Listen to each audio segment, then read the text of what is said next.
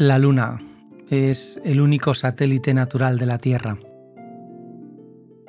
Tiene un diámetro de 3.476 kilómetros y a una distancia de la Tierra de 384.400 kilómetros. Muy buenos días madrugadora y madrugador. Te voy a hacer una pregunta. ¿Cuál de las fases lunares consideras que te emociona más, que te seduce más y que además te hace estar, pues quizás más enamorado o enamorada? Hablamos de la luna nueva con nuevos comienzos. Luego viene la luna creciente, que esta es eh, la fase de la atracción. Pasamos al cuarto creciente con la fuerza de la creatividad.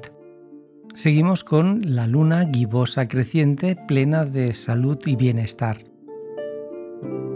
Aquí hacemos un inciso para dar reflejo a lo que es la luna llena. Sin más, limpieza de nuestras emociones y sobre todo esa claridad que nos ofrece en la noche. No sé si has tenido oportunidad de escuchar alguna vez esta frase que dice bajo la luz de la luna. Piensa por un momento Em, ¿Cómo puedes acabar esta frase? Bajo la luz de la luna. Tic, tac, tic, tac, tic. También tenemos la luna gibosa menguante, que está llena de gratitud. Continuamos con el cuarto menguante, la mitad de la realidad.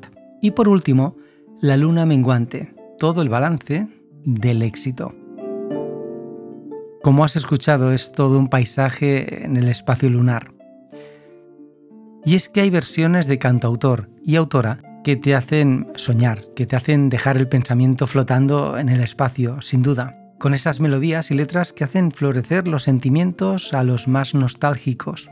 Hoy voy a dar visibilidad a una gran frase y una melodía de Rosana, gran cantautora canaria que nos ofrece sus letras como un dulce para nuestros paladares auditivos.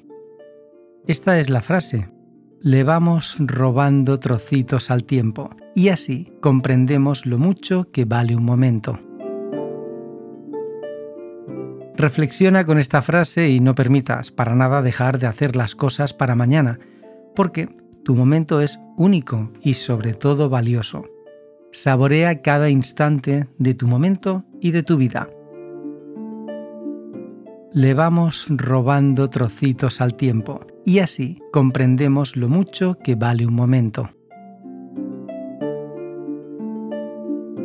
Gracias por ofrecerme un momento de tu tiempo y por escuchar este podcast. Existen muchos podcasts diferentes estilos, temáticas, pero Cóctel del Universo no es único, es sencillamente diferente.